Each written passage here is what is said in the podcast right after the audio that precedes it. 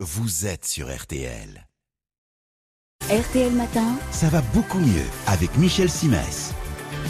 Bonjour Michel. Bonjour Yves. Et alors évidemment ce matin, eh ben, vous nous donnez quelques astuces anti-déshydratation. Oui, euh, vous savez qu'on étouffe un petit peu. hein. Dans ce cas, euh, la première chose à laquelle il faut penser, c'est boire et boire sans attendre d'avoir soif. C'est important. Il faut le faire régulièrement. Incitez les seniors de votre entourage à le faire, car je vous rappelle qu'avec l'âge, la sensation de soif disparaît.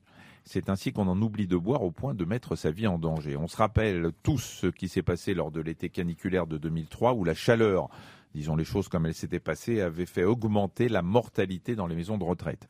J'ajoute que ce devoir d'assistance, vous le devez aux personnes âgées, mais aussi aux tout petits, voire à certaines personnes qui souffriraient de troubles mentaux. Ces personnes peuvent très bien avoir soif, mais pour une raison X ou Y, être incapables de l'exprimer. Donc pensez-y pour elles. Bon, évidemment, en cas de forte chaleur, la boisson recommandée, c'est l'eau. Oui, rien ne remplace l'eau. À l'heure de l'apéro, je comprends que l'alcool puisse vous tenter, mais sachez qu'il ne fait qu'accentuer la déshydratation.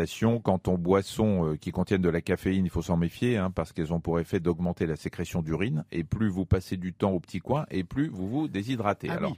Après, si vous en avez marre de boire de l'eau plate, bah, vous buvez de l'eau aromatisée, vous Mhm. y mettez du citron, de l'orange, des fruits rouges, vous verrez. Vous allez vite apprécier. C'est un bon moyen de marier le goût et la légèreté. Le combat contre la déshydratation passe aussi par euh, ce qu'on met dans son assiette. Et certains aliments sont moins vertueux que d'autres. hein. Oui, alors vous, vous doutez bien que la tartiflette au mois de juillet, euh, c'est pas la meilleure des idées quand on veut se protéger de la sensation de chaleur. D'une manière générale, éviter les fritures et préférer la viande blanche à la viande rouge. Pourquoi? Parce que toutes ces bonnes choses ne sont pas toujours faciles à digérer. L'organisme va donc faire un effort supplémentaire au moment de la digestion et par conséquent produire une chaleur dont vous vous plaindrez. Donc, autant éviter d'en être à l'origine. Et j'ajoute que tout ce qui est ultra salé, je pense aux biscuits apéritifs notamment, Oui. est aussi à fuir. Alors sinon, il faudrait que je vous parle des faux amis. Les faux amis, c'est-à-dire? Eh ben, les faux amis, c'est tout ce qui est glacé. Parce qu'en général, ça produit un effet immédiat, mais dans la foulée, le corps va réagir.